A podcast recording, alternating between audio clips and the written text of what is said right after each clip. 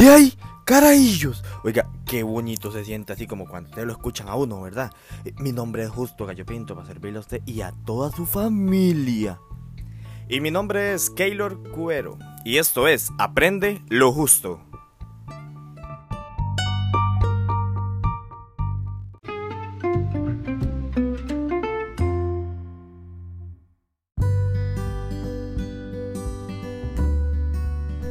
Oiga, carajillos, y, y no ve, no ve que yo me voy encontrando a, a, a Fiorella, una, una amiga, una amiga que viera, yo esa carajilla, viera cómo la chineaba yo cuando estaba carajilla y, y se puso así, toda, toda grandototota, toda grandototota, y ella tiene una historia así que, que nos va a contar, carajillos, así que vea, paren todo, o ahí usted que va conduciendo, o usted que está cocinando, o usted que, que está ahí acostado haciendo nada de vago. Eh, Vea, escuchen bien esto que ella nos va a contar, porque vieras qué historia más, más, más, más bonita. Fiorella, ¿cómo está?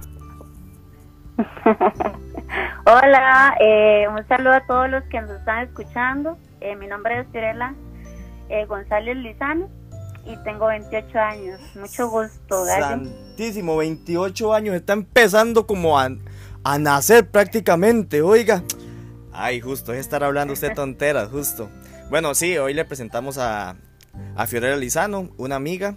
Ella tiene fibrosis pulmonar terminal y nos gustaría que ella nos cuente un poquito de la historia.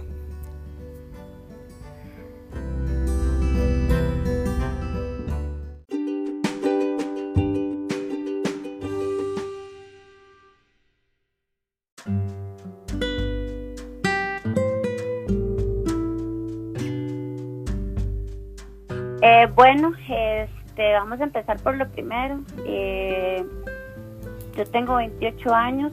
Eh, cuando me eh, diagnosticaron esa enfermedad, eh, tenía, iba a cumplir 24 años. Iba a cumplir 24 años y eh, fue porque esas enfermedades eh, no son muy frecuentes en la población costarricense. Eh, tal vez alrededor de 7% es quien los padece generalmente. Eh, esas enfermedades se les da mucho ya a la gente eh, de avanzada. Pero un día yo estaba trabajando y me sentí muy con, con mucha gripe. Eso que dice uno, ya ocupo que me nebulicen porque me estaba me estaba faltando el aire. Te- Entonces, Fiorella, sa- Fiorella, salí del... Fío, oh, ahí digamos, eh, con, eh, te faltaba mucho el aire, pero durante mucho tiempo, ¿cómo lo hacías para recuperarlo, el aire? eh, ok. Eh, sí, eso voy a, a eso voy. Es que antes de que a mí me diagnosticaran, pues yo tenía una tos, era una tos como necia, o sea, como si tuviera carraspera, como decimos los chicos, y este solía como ser muy irritable a cualquier factor, eh, qué sé yo, el polvo, eh, que si un perfume o lo que fuese. Entonces tenía una tos y una tos, y esa tos madera. Entonces fui a Levi's antes de eso, como cuando tenía 21 años, pero me dijeron que lo que tenía era alergia.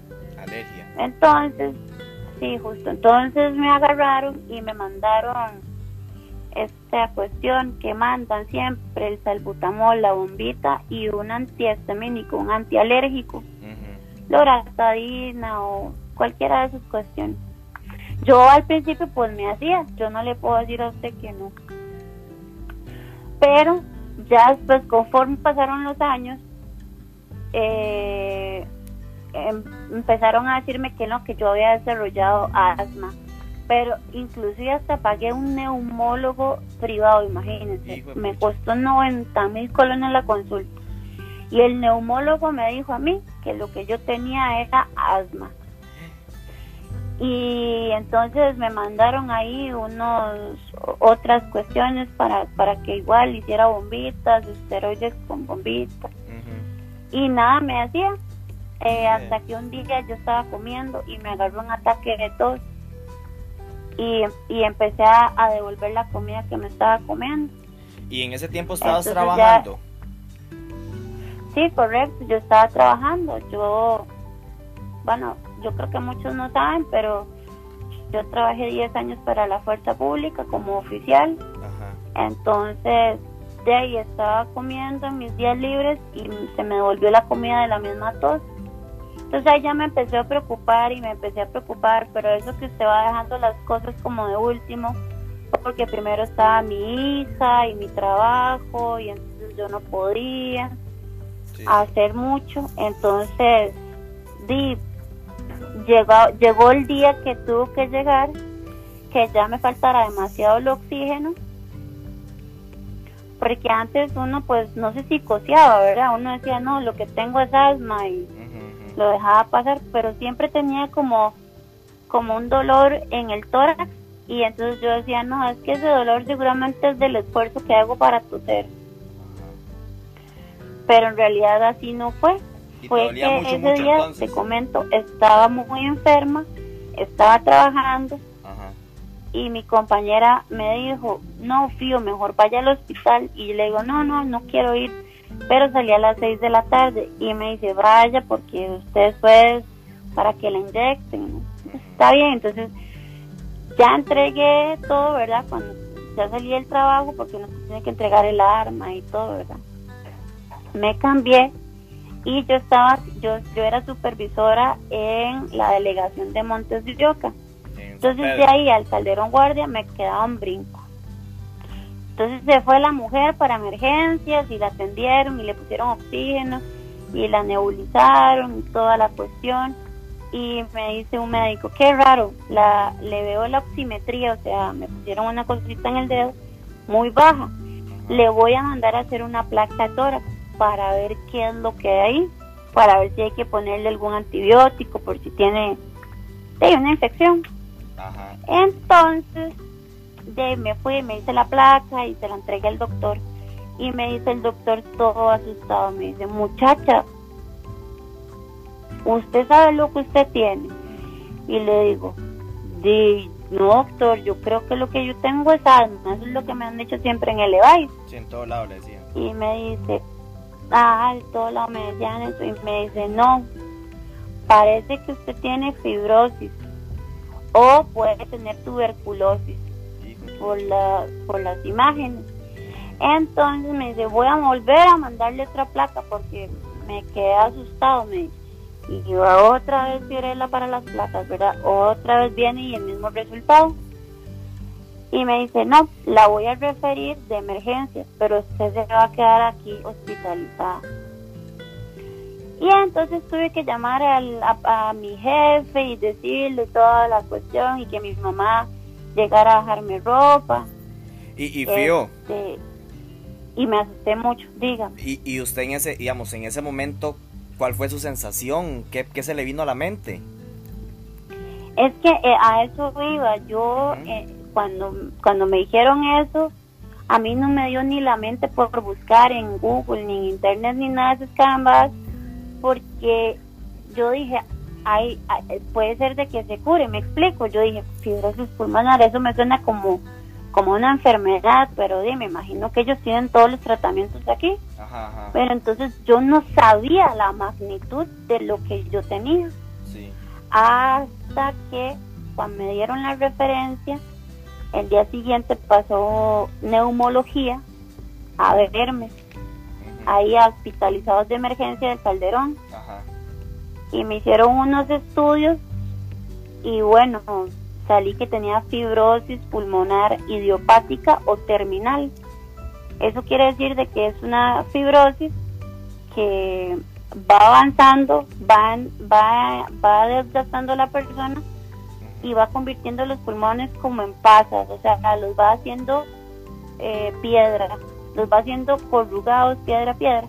Entonces, el intersticio, que es la partecita del pulmón, eh, como las orillas, que conecta el intercambio gaseoso, estoy explicándole muy, muy médicamente, el intercambio gaseoso con el corazón y la sangre, eso lo va haciendo de piedra. Entonces, ya la oxigenación no es la misma para la sangre.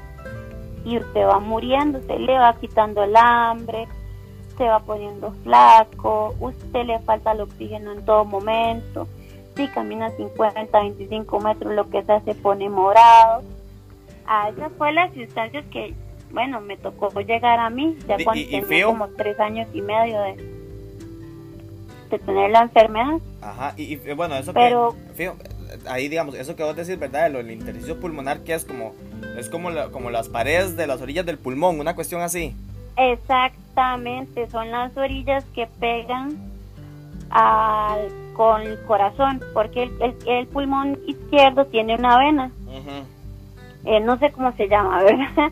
Pero esa vena va conectada al, al corazón y al pulmón, entonces digamos que los dos pulmones se conectan y llevan el aire a un, al pulmón izquierdo y ahí sube Ajá, exacto.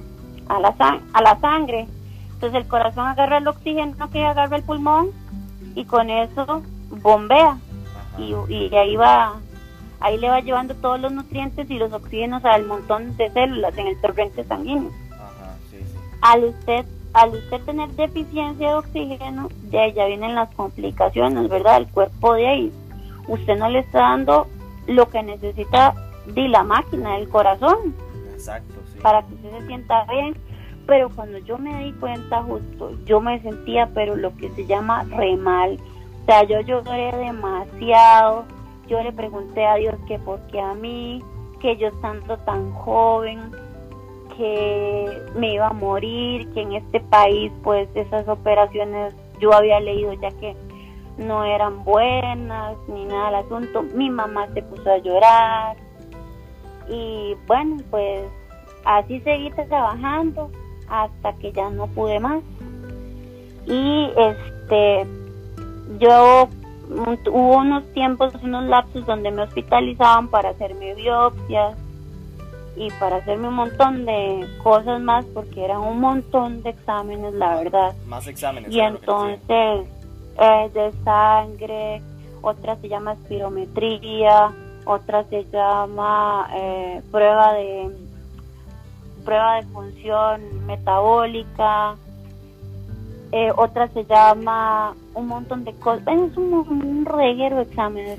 aparte de que te mandan con un montón de especialistas más, como nutrición, soporte nutricional, te, te- también te ponen un reumatólogo, te ponen un, un psicólogo, te ponen un psiquiatra, te pon- un montón de cosas. ¿Por qué? Porque estás afrontando como un tipo de cáncer pulmonar, Exacto, sí.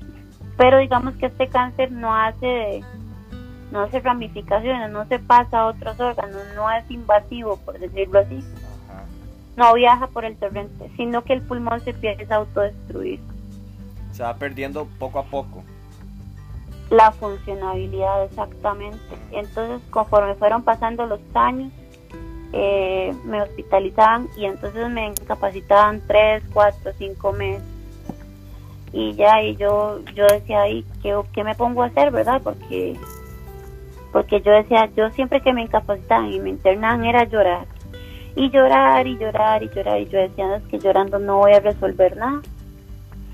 Entonces me dio mucha cólera un día y le dije a Dios que, que me dejara aunque sea dejarle algo a mi hija para, para yo irme tranquila, porque mi hija estaba muy pequeñita, apenas tenía dos añitos y medio, tal vez mucho. Entonces, di, pues resulta ser de que di, me dio la cosa por estudiar, no sé, Y no yo solo tenía noveno años, Ajá. imagínense. Y empecé ahí a matricular, bueno, solo me faltaba matemáticas y, Entraste estudios en- sociales. Entraste a la fuerza pública con el noveno, entonces. Eh, sí, porque eso es lo único que piden en la fuerza pública, noveno año.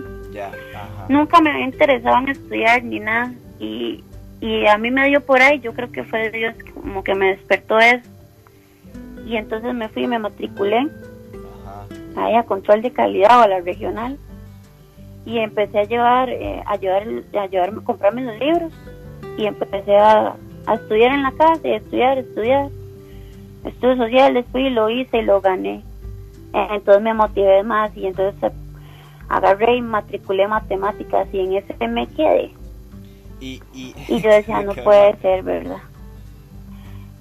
Eh, y espérate, para terminar. Y entonces, ya Cuente, cuente el chisme. como a la cuarta, como a la cuarta vez, y me metí a un instituto de un, un ex compañero del, del colegio de mi mamá, de pase. Y ya me hice bachiller en el 2017. Y yo toda contenta, yo brincaba, hasta me tomé una foto y la subí al Facebook. De ahí está bueno, y ahí sí. Ya era bachiller, ¿verdad? Era un logro para mí. Sí, claro. Eh, pero sí iba, iba, iba, iba a tomar clases, pero me faltaba el aire y subir gradas era muy, muy difícil para mí. Entonces sí, sí me costó bastante al principio como controlarme, porque yo sabía que tenía un cierto rango de, de poder caminar y, otro rango no. Si no, ya, ya llegaba y, y me podía dar un colapso pulmonar, que es un neumotórax. ¿Qué me iba a preguntar? Ajá, que no, que como dijiste eso del neurotoma, de neurotórax, ¿verdad? Ese, ese es El ne- neumotórax. neumo. O, ¿qué? Neumo, Ah, neumo, ajá, ese es el colapso pulmonar. correcto. Ok, le voy a explicar qué es un colapso pulmonar. Me dio 11 veces. Una vez me metieron a la sala para hacerme ese montón de reguero de, de exámenes para dar operaciones. Y un doctor me hizo una biopsia en frío, se llama criobiopsia. Criobiopsia. Es una biopsia donde agarran el pedacito del pulmón, como ocho pedacitos agarran, y todos los congelan, como con un coso de esos de bomberos, Ajá. pero los ponen en frío.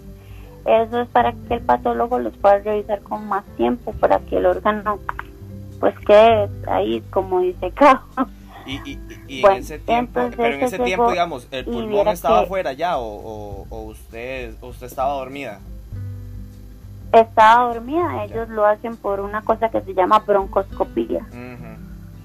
Que es un aparato que meten por la nariz, lo sedan a uno todo, le meten un aparato por la nariz y otro por la boca y por la nariz meten la cámara y por la boca meten una cosa que viene como con unas tijeras y ahí te cortan el pedazo donde quieran ellos. Tantísima carajada, tanto Pero-. Sí, era, viera qué feo porque uno se levanta y escupe sangre. Y, Pasa escupiendo sangre como tres días porque le rompieron una parte del pulmón. sí. Pero ese señor, ese doctor, pues se, se equivocó y desde ahí empecé a hacer neumotórax. Entonces, cada, cier- cada, cada dos meses y medio o tres me tenían, que- me tenían que llevar de emergencia porque hacía un neumotórax y el aire se me escapaba al, al corazón y eso me podía comprimir el corazón de tanta presión, presión del oxígeno, perdón, y, y me podía dar un infarto. Entonces lo que hacían era que yo llegaba a sala de shock y ahí me abrían con un, con un bisturí y me, me metían de- entre medio de la costilla como una manguera de, de lavadora que iba pegada a un ventilador que succionaba. Entonces ahí me sacaban todo el líquido pleural, que es parte de lo que, donde está el, la- el saco de los pulmones, y sangre y restos ahí de- del pulmón, que iban como desas, desas- como, como que se deshacían ya de la misma enfermedad. Eso me pasó 11 veces, 11 veces, mi hijo, 11 veces. Santísimo, 11 veces, imagínese usted. Y estuve internada 18 veces en Calderón Guardia. O sea, me hice amigo de todo, hasta de los que cocinan, hasta de los que limpian, todo ese hospital me conoce.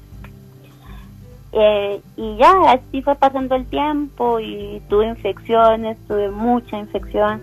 Un día llegué al hospital a una cita y vea usted que, que es que Fiorella, vea. Fiorella tiene una suerte, ¿verdad? Que agarró una neumonía intrahospitalaria. O sea, ahí en el mismo hospital le agarró una neumonía. No, sí. Llegó, quién sabe qué tocó. y bueno, se enfermó y casi la mata una neumonía. Pasé como con 40 de, calentura y casi casi pateó el balde, dicen, ¿verdad? no.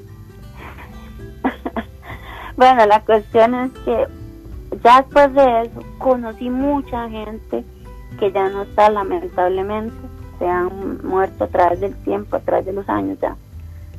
Se han muerto muy rápido porque tenían cosas muy parecidas a las mías, pero ya eran pacientes muy señores, entonces sí, ellos tienen ya de fondo tienen presión arterial o tenían este azúcar o, conocí una señora que le habían puesto el pulmón en la parte derecha, imagínese. Oiga usted. Se llama bradicardia, bradicardia. Se le pusieron el pulmón en la parte derecha, yo hasta que quedé asombrada, ¿verdad?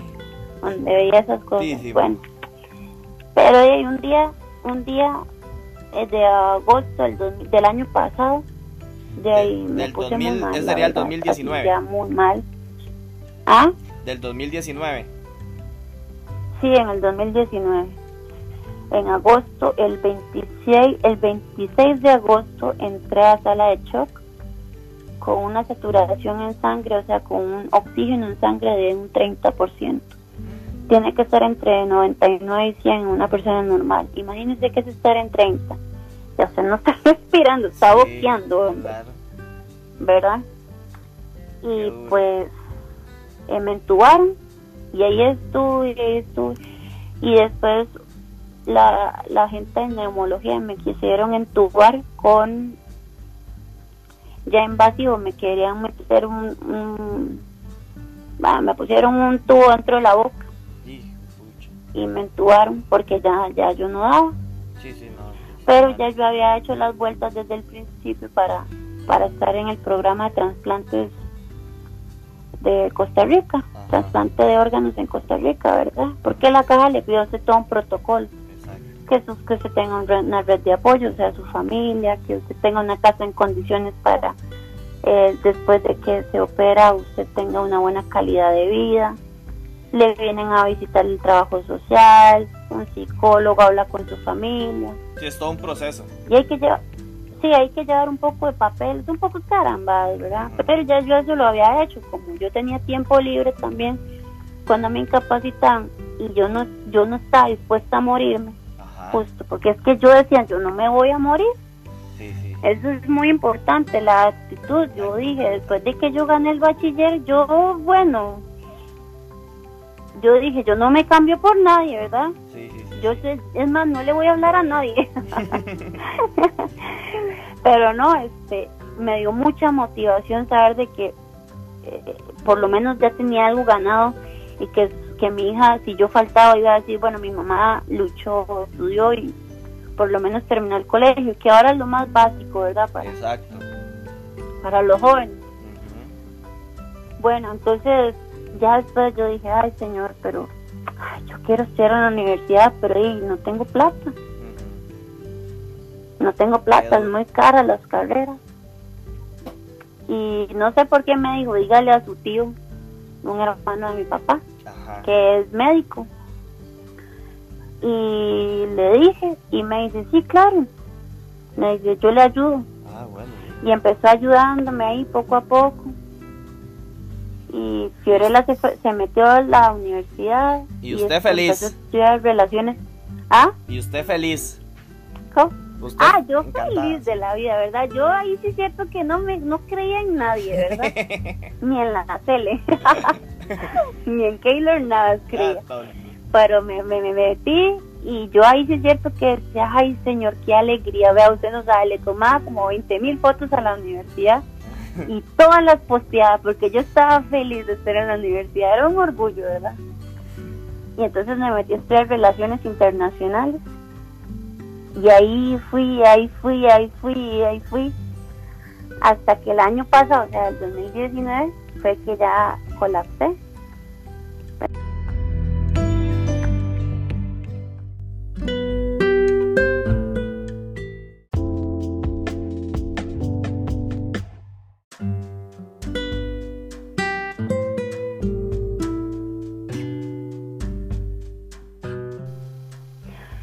Fue entonces cuando me internaron ya para definitivamente nunca más volver a salir igual.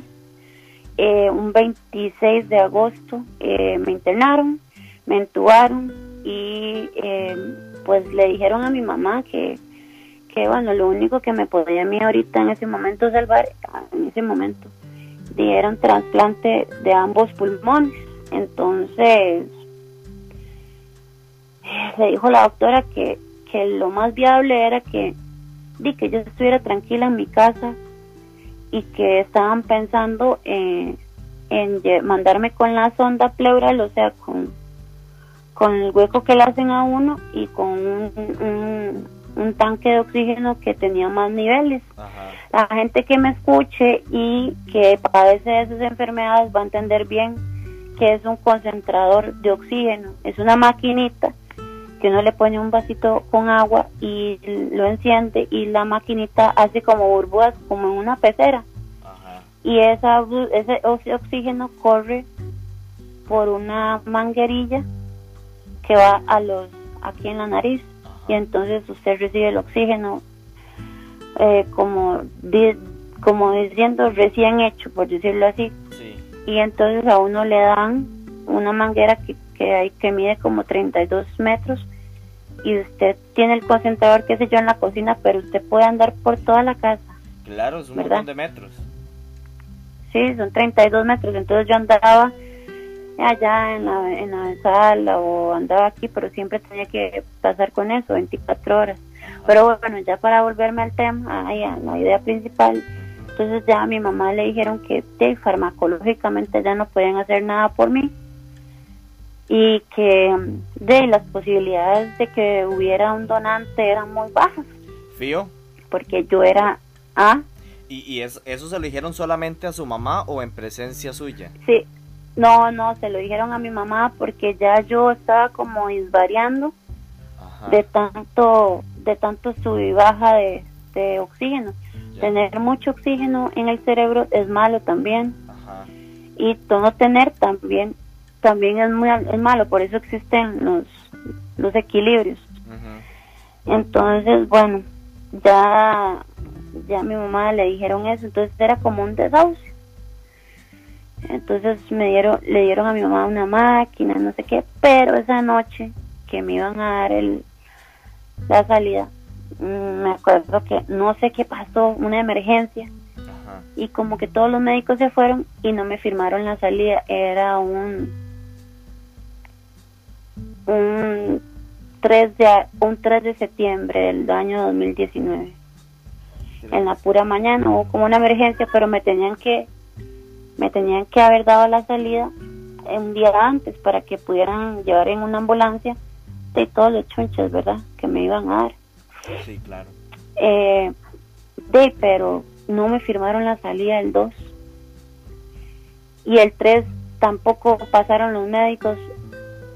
Y solamente que yo veo como a las 3 de la mañana, de ya del 4, ¿verdad? Yo veo que como a la 1 de la mañana me llega el señor de la, del laboratorio y me dice, hola, ¿cómo está, Fiorella?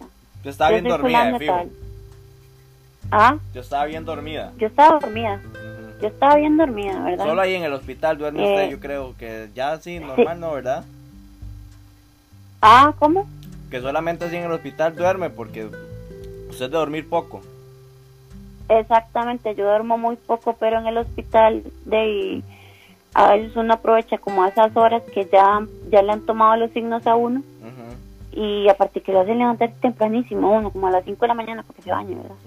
Entonces ya uno le da sueño a esa hora. Entonces ahí me, yo estaba dormida y nada más digo que me despiertan y me dice, le tengo que hacer unos exámenes, muchos exámenes. Entonces la voy a tener, le voy a tener que sacar, me dice, 18 tubos de sangre. Híjole, a esa hora. Y a la una de la mañana. Y yo dije, qué bueno, qué dicha, dije yo, ¿verdad? Porque mi mamá me había traficado unos guayabitos que quería yo de chocolate. Ah, Y yo dije, después de, después de la sacada de sangre, deme como unos cuantos guayabitos, ¿verdad? Para no perder la costumbre.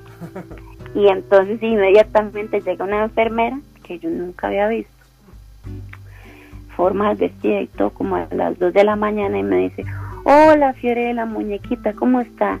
Yo me llamo Marieta Daile y soy la encargada de trasplante de, la Caja Costarricense del Seguro Social.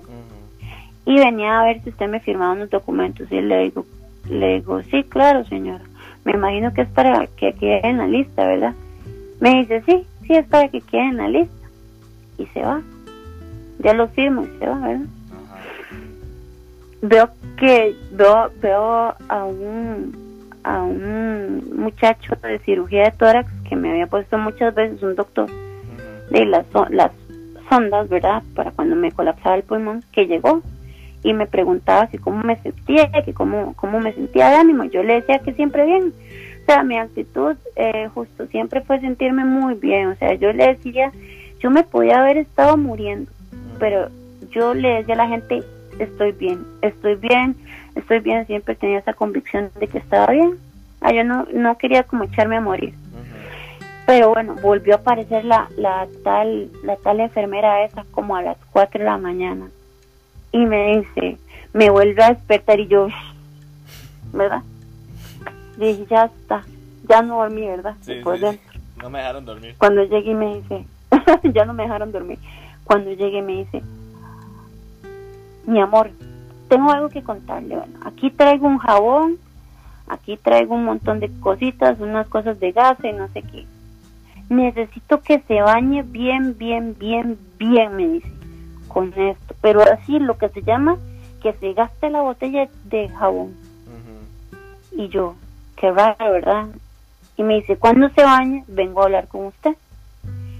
Y ya me, me, me cambian la, la ropa de cama, me cambian, me dan una pijama de esos azules, ¿verdad? Y ya me visto y toda la cuestión y salgo y me dice, bueno, me dice, es que tengo una noticia que darle. Y le digo, sí, dígame, ya aparecieron tus pulmones.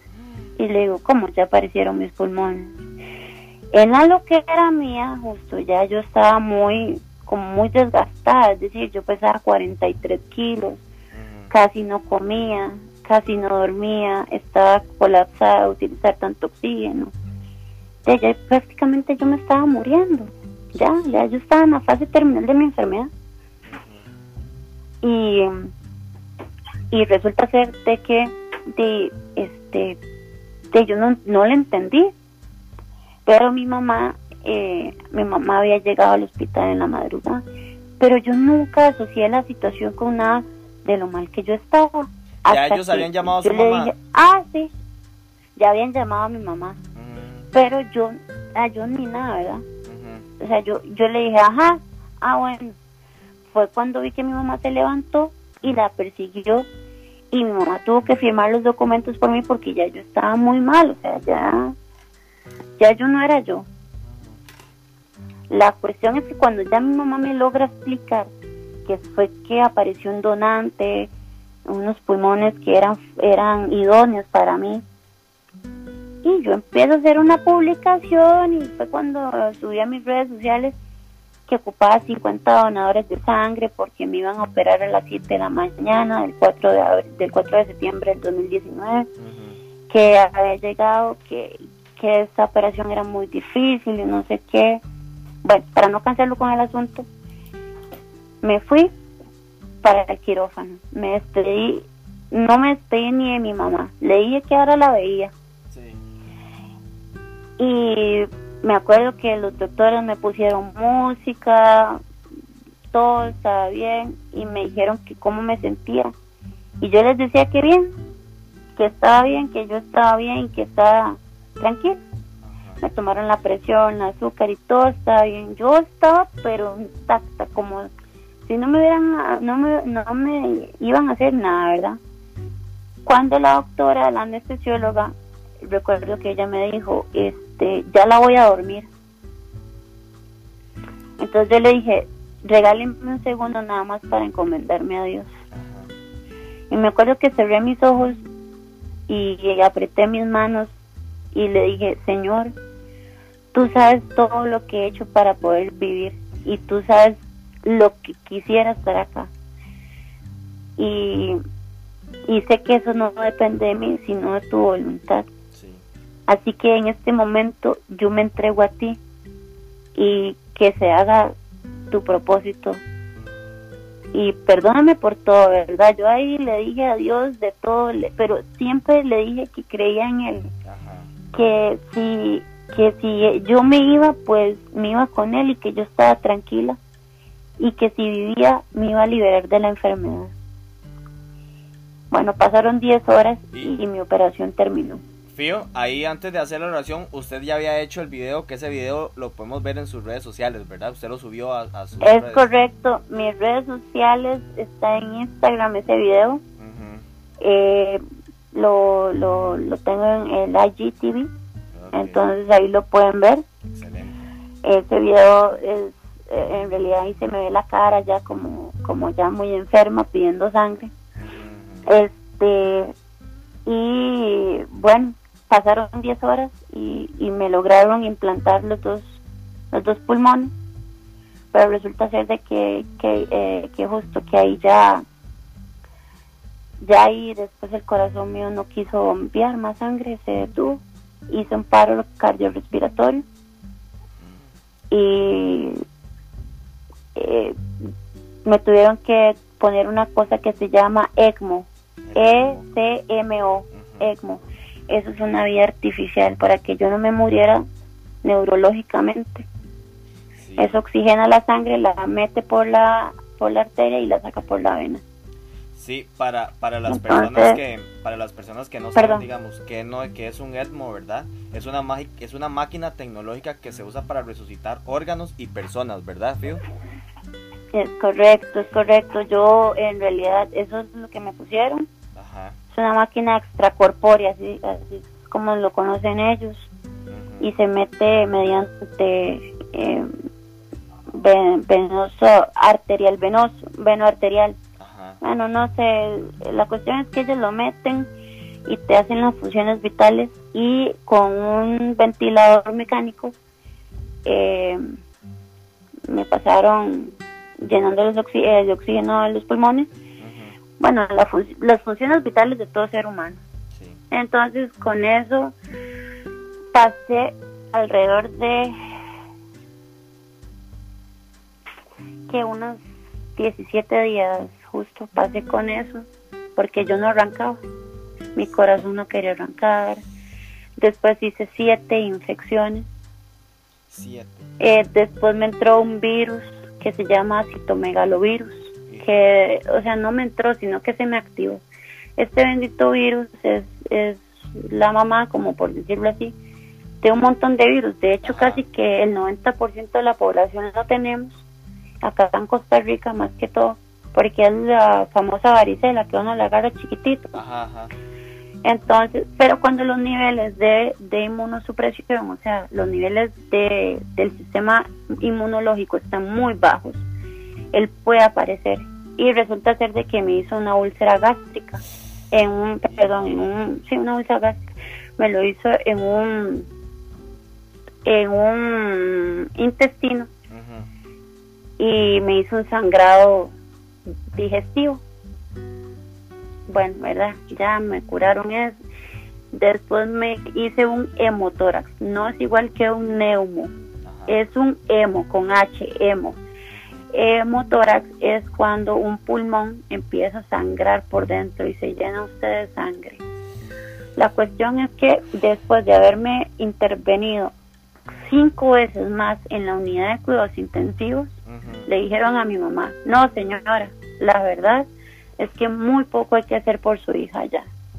Su hija está muy complicada, más bien no sabemos cómo ha aguantado todas las operaciones lo último que vamos a hacer por ella es esto. Y si ya ella no responde, ya ella se va a desgastar y va a morir. Entonces le recomiendo que vaya haciendo las cosas de las honras fúnebres. Y yo tengo un seguro para que, para, bueno, para toda esa cuestión, ¿verdad? Que la gente sabe que uno paga por mes y eso. Entonces mi mamá llama y ya tenían todo listo para que yo me muriera, ¿verdad? Ya nada más de pasar de aquí a allá y de allá acá. Y, y de resulta ser de que me abrieron otra vez la herida de ahí, porque es que eso te parten en dos. Te abren y te quiebran el esternón y te sacan los dos pulmones y te lo y te vuelven a meter dos pulmones y luego te tienen que coser. Hijo. O sea, es una operación grande, de lado a lado, como decir, de axila a axila.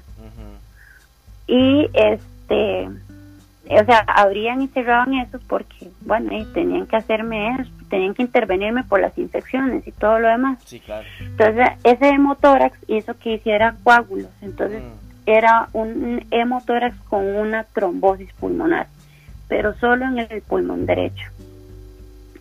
Yo no sé qué hicieron esos ángeles de Dios. Agarraron mi, mi pulmón derecho, lo optimizaron, o sea, lo limpiaron todo y me dejaron abierta una noche con unos paños compresivos. Pero todo, todo el mundo pensaba que me iba a morir, ya que eso era como porque me iba a dar un infarto ya, ya, ya me iba a dar un infarto Sí, sí. fulminante. Y fue al revés. Resulta ser de que me cerraron y empecé con los tiempos de coagulación, o sea, cada vez que me sacaban sangre, medían los tiempos de coagulación de mi sangre y ahí se dan dando cuenta cuando el cuando el corazón empezaba a latir, ya a bombear sangre. Es que eh, esa ese ECMO empieza a, a darle función al corazón. Entonces ahí el, el corazón, mediante choques eléctricos. Que le van poniendo uno, de le va, lo va ahí como, como volviendo a encaminar y ya mi corazón estaba encaminado. Ya había empezado a latir como a los 10 días de ya estar con esa cuestión, con ese aparato, pero no estaba, ir- eh, no estaba bombeando sangre. Lo que estaba haciendo era nada más latir, estaba deprimido mi corazón por la enfermedad, eh, por la cirugía. Estaba como cansado pero de un pronto a otro paró la- el sangrado, paró todo, dejé de hacer infección y me quitaron el ECMO. A los cuatro días de que me quitaron el ECMO, la mujer abrió los ojos y vio a la mamá y comió macarrón la primera vez, un Gerber, agua y después de ahí, señorito, este, estoy contando el cuento, me bajaron a hacer ejercicios como a, a los como a los 45 días de estar operada, porque pasé durmiendo, obvio, ¿verdad? Claro. Ahí dormí todo lo que no duermo ahora. Y, y viera que eh, la experiencia, si me, si me preguntan por la experiencia de qué sentí cuando estaba sí, pues muerta, Ajá.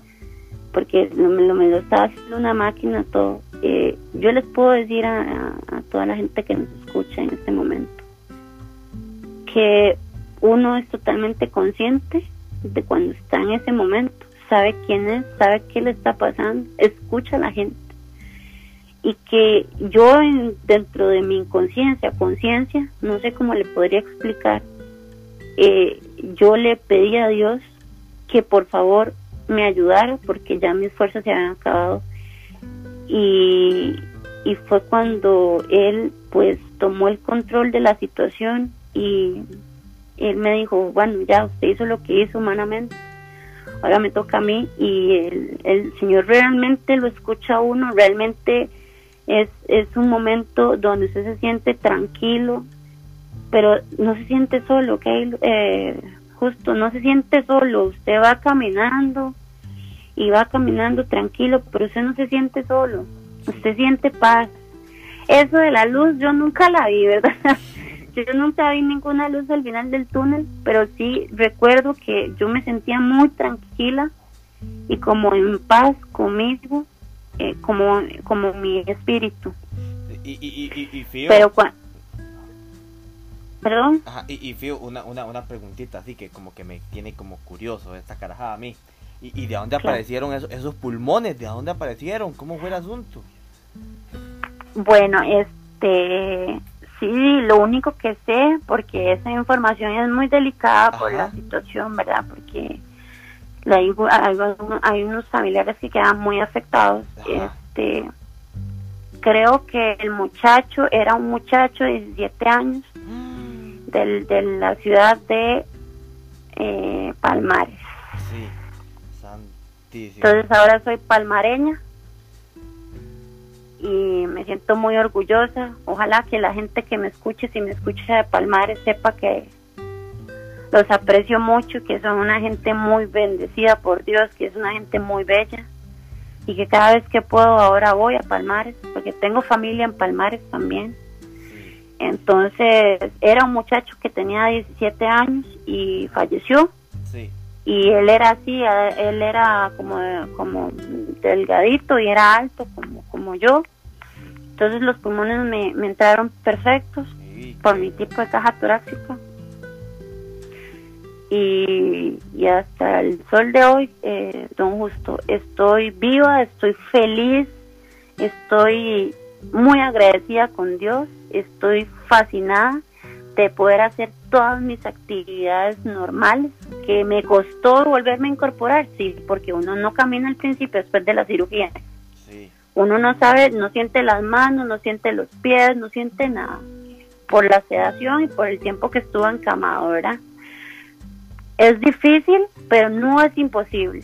A todos los que me escuchan que tienen enfermedades respiratorias o cardiopulmonares, no es imposible que ustedes se puedan levantar de esa cama y seguir con vida.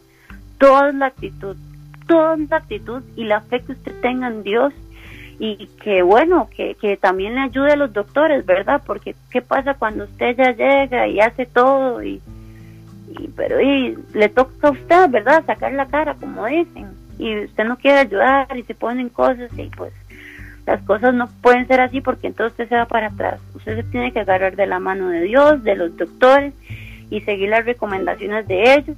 Al día de hoy yo hago ejercicio. Eh, tengo apenas ocho meses y medio de haberme operado.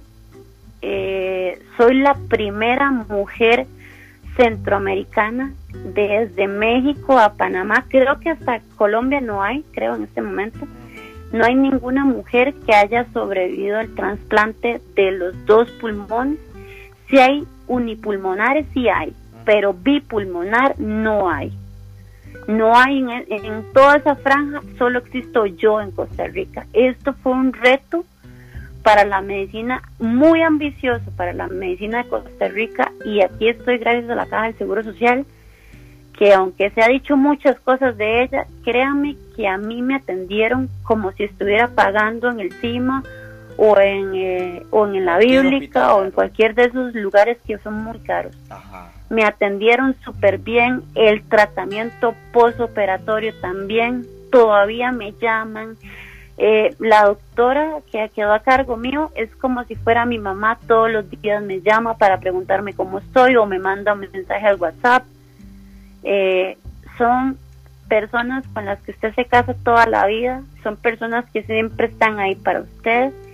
Eh, estoy muy orgullosa también de, de, ser costarricense y de haber pues marcado esa diferencia en Centroamérica. Eh, por eso invito a todas aquellas personas que también están eh, esperando un trasplante que siempre tengan la mejor actitud, que siempre luchen y que nunca pierdan la esperanza de vivir, porque esa es la clave del éxito. Justo esa es la clave, esa es la clave y ser muy feliz, em, ser simpático, eso me hizo más humana, me hizo más humilde, me hizo mejor persona, me hizo entender muchas cosas, porque tuve que ver muchas cosas feas también, como morir gente y, y es muy rudo. Entonces a uno ahí se da cuenta que tener plata en el banco, mucha plata en el, en el banco no sirve de nada. Yo siempre he dicho eso lo mismo, que nunca sirve, por eso no tengo plata. Ni yo, pero bueno, no, no se gana, pero se goza, ¿verdad? la mejor medicina que usted le puede dar, aparte de las medicinitas que le da la caja, es una sonrisa a su vida. Siempre ríase, por eso vean a este, a este, este señor, ¿verdad? Justo que, se, que ahí anda de arriba abajo, siempre sacándole una sonrisa a todos. Siempre ríanse, siempre vean las cosas de la mejor manera. Crean que aunque algunas situaciones se nos salgan de las manos y no sea el resultado que queremos, siempre de lo malo vamos a sacar algo bueno porque nos va a enseñar a que no equivocarnos en, la, las que vienen, en las oportunidades venideras. Y si nos pasa bien, pues enhorabuena, ¿verdad? pero eso es lo importante, ver la vida desde otra óptica. Yo ahí me di cuenta que la plata no sirve para nada, me di cuenta que la vanidad no sirve para nada, me di cuenta que tener la mejor crema de noche para no arrugarme, que meterme botox no sirve de nada, que tener ponerme implantes no sirve de nada. Me, me, me di cuenta de que la vida es solamente es un momento y que por eso hay que vivirla bien, vivirla con Dios, vivirla eh, de la mejor manera. Siempre, nunca se olvide de salir de su casa y nunca irse bravo con sus seres queridos, siempre darles un beso, un abrazo, porque la vida se acaba y, y es un instante que se va. Es en un instante y así como en un instante se va, eh, por eso siempre hay que estar bien con Dios, siempre hay que estar bien con la familia, siempre hay que tener un espíritu de, de, valentía y de, de agallas para seguir guerreando en la vida. La vida no es fácil, Dios no nos mandó aquí a, a, que fuera fácil, pero sí nos dio muchas promesas dentro de sus 33 mil promesas en la Biblia. Él me dio una palabra que sé que a mucha gente le va a ayudar en estos momentos, que es Josué 1.9, mira que te mando a que te esfuerces, seas valiente y no desesperes o no desmayes, porque el Señor tu Dios estará contigo donde quiera que tú vayas. Y aquí estoy. Y les estoy contando esto no porque quiera plata o fama, porque eso a mí no me importa.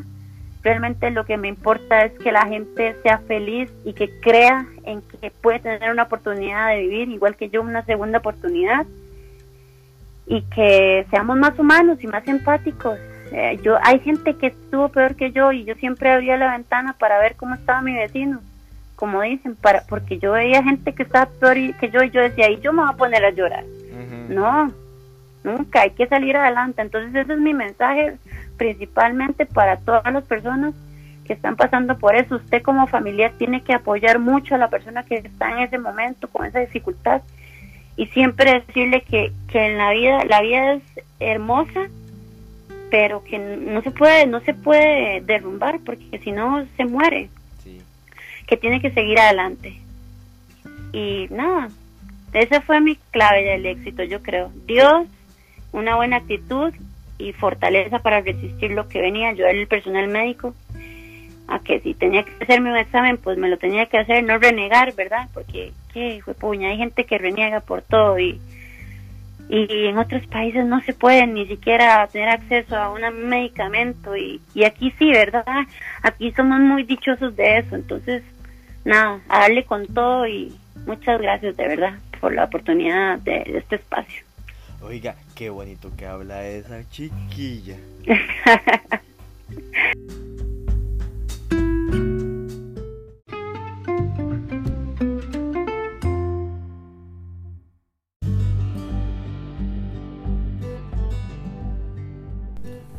Oiga, caray, usted, usted no, no vio qué bonito. Y así que, así que vea, ya ella les dijo que ustedes tienen que seguir adelante, aunque tengan algún problema o una cuestión así, tienen que agarrarse de, de la mano de Dios. Y bueno, y lastimosamente, caray, ya nos tenemos que ir.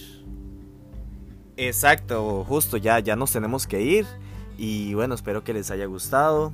Fiorella, algunas palabras también para ya para despedirnos, ¿verdad? Y también díganos dónde la podemos ubicar, las redes sociales, cuéntenos un poquito más de, de, eso para que las personas que la están escuchando, apenas termine esto, se vayan de un solo a buscarla a las redes sociales. Claro que sí, eh, bueno, mis últimas palabras quizás ya las pude decir, pero las vuelvo a repetir fe, constancia, buena actitud y Dios es la clave del éxito para salir adelante de cualquier enfermedad y de cualquier situación, ¿verdad? Que venga en nuestra vida. Yo en redes sociales estoy como Fiorella Lizano, Fiorella con doble L. Y en Instagram eh, me pueden encontrar como MRS, Mr. Raya abajo, Lizano. Mr. Lizano con una rayita abajo antes del apellido y ahí los voy a estar esperando.